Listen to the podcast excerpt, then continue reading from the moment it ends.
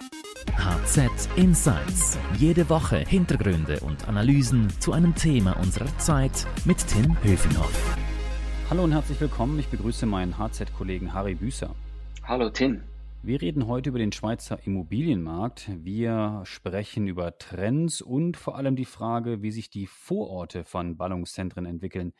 Harry, du bist äh, Experte in Immobilienthemen und Finanzthemen bei uns bei der Handelszeitung. Sag mal, wie wirkt sich Corona auf den Immobilienmarkt aus?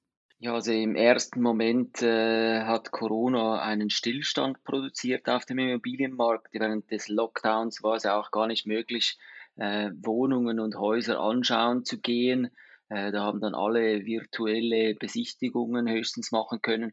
Und da gab es eine gewisse Schockstarre. Das hat man auch bei den Immobilieninseraten gesehen die äh, sind dann plötzlich nicht mehr so häufig äh, geschaltet worden, weil es irgendwie auch keinen Sinn gemacht hat. Und dann gab es äh, neben den Wohnimmobilien bei den Geschäftsliegenschaften einen starken Preiseinbruch, der sich auch bei den Fonds, die an der Börse kotiert sind, bemerkbar gemacht hat. Äh, dort sind die Preise ziemlich eingebrochen. Also man stellt sich vor, die Detailhandelsliegenschaften, plötzlich kaufen alle ein, äh, nur noch online, niemand geht mehr in Laden in eine Detailhandelsliegenschaft und die haben natürlich ziemlich am Preis äh, an äh, Wert verloren. Ja, das, was du beschreibst, das sind ja alles so gewissermaßen die ersten Effekte. Ähm, kannst du denn schon abschätzen, was die sogenannten Zweitrundeneffekte angeht? Ja, sehr guter Punkt. Äh, das sind tatsächlich erst also die ersten Effekte, die Corona jetzt auf den Immobilienmarkt hatte. Im zweiten, äh, jetzt, was, was vielleicht noch kommt, ist äh, die Veränderungen, die man jetzt auf dem Arbeitsmarkt sieht, dass man mehr Homeoffice machen kann. Das könnte dazu führen, dass die Vororte von Großstädten beliebter werden. Weil wenn ich vorher mir gesagt habe, mh, hm, eigentlich länger als 20 Minuten möchte ich jetzt von meinem Zuhause nicht pendeln äh, bis zu meinem Arbeitsort pro Weg, dann sage ich mir jetzt, wo ich vielleicht zwei, drei Tage Homeoffice machen kann oder vielleicht sogar völlig Homeoffice oder ganz frei bin, je mehr Homeoffice sich durchsetzt, desto eher bin ich dann auch bereit, weiter weg, also in Pendelzeit gemessen, von meinem Arbeitsort zu wohnen. Das könnte sich auf Vororte, äh, auf die Immobilien in Vororte so auswirken, dass die Nachfrage dort steigt. Mhm. Und ihr habt ja jetzt in der, in der Handelszeitung oder für die Handelszeitung äh, Print, Online und auch für uns hier im Podcast das Thema jetzt sehr ausführlich recherchiert, das Immobilienthema. Und habt ihr da genau auf die Agglomeration, seid ihr da genau eingegangen? Also die Betrachtung von mehreren deutschen, deutsch-schweizer Städten ähm, und ihrem Umkreis. Ähm, was, was habt ihr denn da für Städte untersucht und was sind denn die Ergebnisse eurer Untersuchung? Ähm, wir haben angeschaut die Städte Zürich, Basel, Bern und St. Gallen und die Vororte, die innerhalb von 40 Minuten erreichbar sind und geschaut, wo gibt's äh, am meisten Quadratmeter pro Preis in dieser, äh, in diesem Um, äh, in diesem Speckgürtel, in dieser Agglomeration der jeweiligen Großstadt. Äh, da haben wir analysiert, wo sind vielleicht auch noch Gemeinden, wo dann auch noch ein bisschen Infrastruktur Struktur da ist, dass das ein bisschen was da ist und nicht äh, man dann irgendwo im Wald äh, ohne irgendeine Infrastruktur herum wäre. Aber da haben wir im 40 Minuten Umkreis öffentlicher Verkehr gemessen, ein Weg 40 Minuten. Was sind da die besten Vororte für diese vier Deutschschweizer Städte genau? Und wer ist wir? Äh, auf welche Daten habt ihr da zurückgegriffen? Äh, da haben wir oder habe ich zusammengearbeitet mit den Datenspezialisten der Firma Price Hubble. Das ist eine Beratungsfirma, die sich vor allem auf äh, Immobiliendaten spezialisiert hat.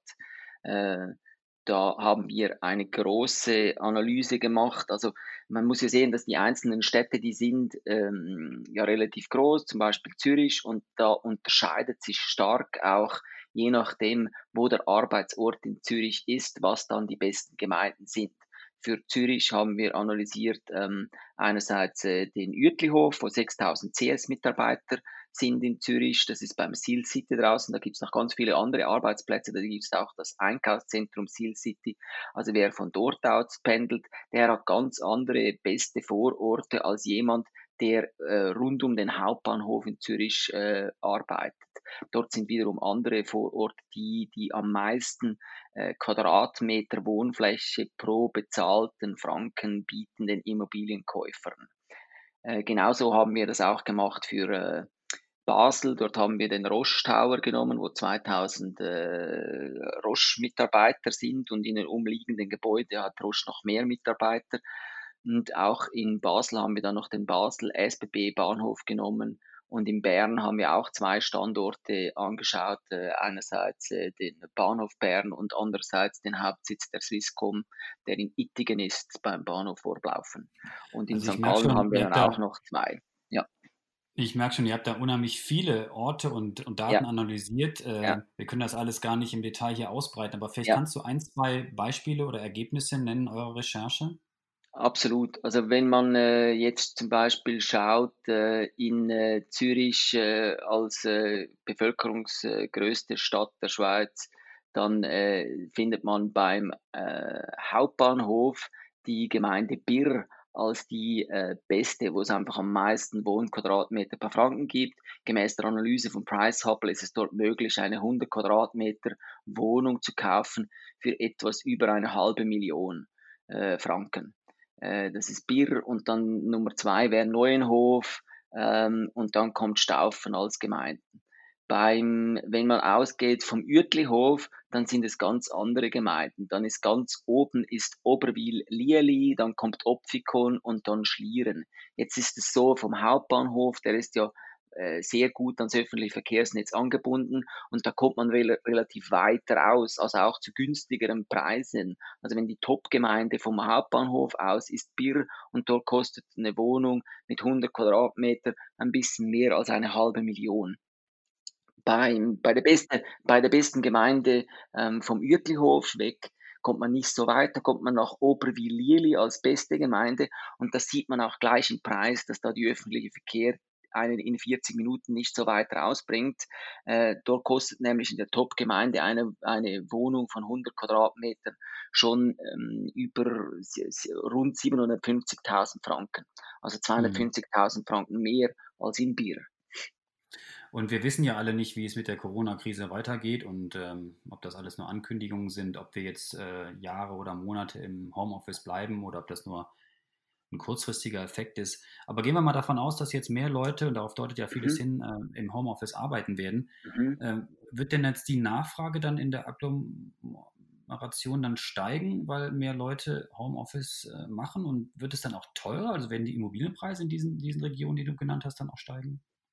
Also wenn die Nachfrage steigt, hat das natürlich eine Auswirkung auf den Preis und der könnte steigen in diesen Gemeinden. Ja, ähm, einfach, dass der, der Gürtel wo, bis wohin man pendeln wird, wird, wird sich ausweiten und das heißt, die Preise werden in diesen Gemeinden tendenziell äh, steigen, wo es jetzt noch äh, günstiger ist. Jetzt äh, passiert das wirklich, ist eine schwierige Frage.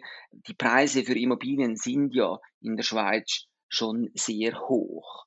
So, also sehr hoch sagst du, Immobilienblase lese ich dauernd, die platzt bald. Kommt es jetzt dazu?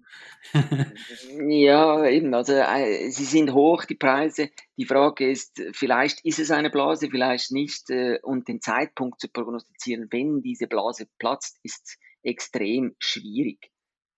Ja, und manche sagen ja, das hängt auch ein bisschen von den Zinsen ab, oder? Also wenn die steigen, äh, dann geht es abwärts mit den Preisen, dann äh, fällt diese Blase in sich zusammen äh, oder gibt einen großen Knall. Siehst du es auch so? Ganz klar, also wenn die Zinsen steigen, dann ist die, der Immobilienmarkt in Gefahr, beziehungsweise dann könnten die Preise der Immobilien purzeln. Ich glaube aber zurzeit nicht, dass die steigende, dass steigende Zinsen die größte Gefahr ist, weil ich glaube, das passiert nach längerer Zeit nicht, dass die mhm. Zinsen mhm. steigen. Und was glaubst du, was wäre dann der, der, der größte, die größte Gefahr? Die größte Gefahr äh, geht aus von, von, von dem äh, Wirtschaftsmotor, der in Stottern geraten ist durch äh, die Corona, durch den Virus. Ähm, und, und meine, da hat es Auswirkungen auf dem Arbeitsmarkt. Die sind bisher noch nicht so sichtbar, weil äh, der Bund und die Kantone Maßnahmen ergriffen haben. Die größte Maßnahme ist die Kurzarbeit, eben zeitweise waren ein Drittel der Arbeitsbevölkerung der Schweiz in Kurzarbeit. Aber diese Maßnahmen, die werden irgendwann auslaufen und dann könnte es sein, dass die Unternehmen anfangen, äh, Mitarbeiter zu entlassen. Ähm, ich meine, man hat es jetzt schon ein bisschen gesehen. Also wenn man im, im Juni seit der Krise äh, sind äh, 50.000 Arbeitslose dazugekommen in der Schweiz. Also von 100.000 Arbeitslosen ist die Zahl auf 150.000 gestiegen. Jetzt ist das immer noch nicht das volle Ausmaß, weil viele sind noch in Kurzarbeit. Äh, viele kämpfen ums Überleben, Selbstständige, nehmen wir Reisebranchen, da sind ganz viele Branchen sind betroffen. Und wenn da die Arbeitslosigkeit steigt, die Universität Basel hat Schätzungen gemacht, dass es bis auf 300.000 Arbeitslose hochgehen könnte. Das heißt, die Arbeitslosenzahl würde sich noch einmal verdoppeln vom jetzigen Niveau. Und das hätte natürlich massive Auswirkungen auf, die, äh, auf den Immobilienmarkt. Hört sich nicht gut an. Nein, hört sich gar nicht gut an. Also eben, wenn man jetzt mal rechnet, nur 50.000 zusätzliche Arbeitslose in der Schweiz. Jetzt haben wir eine Wohneigentumsquote von 40 Prozent. Das heißt, von zehn Schweizern haben vier Wohneigentum. Jetzt nehmen wir mal an, bei diesen Arbeitslosen, bei diesen zusätzlichen 50.000 sind nur zwei von zehn Immobilienbesitzer. Das heißt, es wären ein Fünftel, das heißt 10.000 Menschen, die plötzlich arbeitslos werden und trotzdem ihre Immobilienzinsen, den Hypothekarzins zahlen müssen, Amortisationen zahlen müssen, vielleicht irgendwelche Reparaturen an ihrem Wohneigentum. Und das wird schon schwieriger, wenn man nur noch das Arbeitslosengeld hat, weil es nicht mehr 100 Prozent des Einkommens, das man vorher hatte. Und dann geht's äh, eine Zeit gut, weil man kann das noch finanzieren, aber äh, wenn dann das Arbeitslosengeld ausläuft, also nach 18 Monaten spätestens, dann hat man ein Problem, weil man dann die Hypothekarzinsen, Amortisationen und alles nicht mehr finanzieren kann und dann kann es sehr schwierig werden. Und da reden wir dann so ungefähr, eben jetzt rechnen wir mal noch ein paar Monate, drei, vier und dann 18 Monate äh, Arbeitslosengeld und dann sind wir 24 Monate in der Zukunft. Also irgendwie 2022 droht dem Immobilienmarkt äh, Gefahr. Mhm. Und bis dahin ist das Prinzip Hoffnung, oder? Wir hoffen auf eine Erholung der Wirtschaft sozusagen.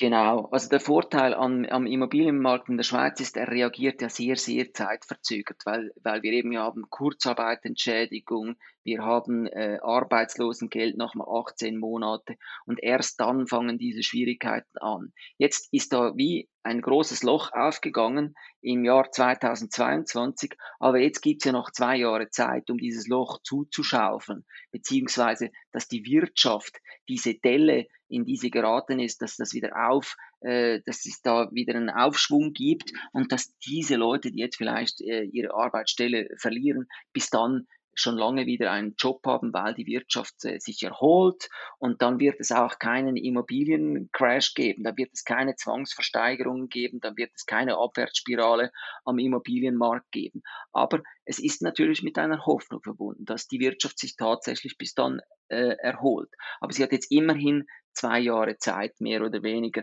äh, diese, dass, dass diese Erholung stattfinden kann und dann es zu keiner Abwärtsspirale auf dem Immobilienmarkt kommt. Harry, danke dir für deine Insights. Äh, du hast ja, das haben wir schon besprochen, ein großes Immobilienpaket geschnürt für Online, für Print und für den Podcast. Herzlichen Dank dafür. Alle Infos und noch mehr zum Thema gibt es natürlich stets auf handelszeitung.ch. Wenn Ihnen unser Podcast gefallen hat, dann freuen wir uns, wenn Sie uns abonnieren und weiterempfehlen. Danke sagen möchte ich noch unserem Podcast-Produzenten Carlo Lardi und ich möchte Werbung machen für den Podcast meiner Kollegen, nämlich einmal HZ Upbeat, alles über Startups von Stefan Meyer und für den Podcast mit dem Titel Schöne neue Arbeitswelt von Melanie Loos. Für Lob oder Tadel erreichen Sie uns unter podcast.handelszeitung.ch. Merci fürs Zuhören. Ciao, bis zum nächsten Mal. Bleiben Sie gesund. Harry, mach's gut und merci. Danke, tschüss. HZ Insights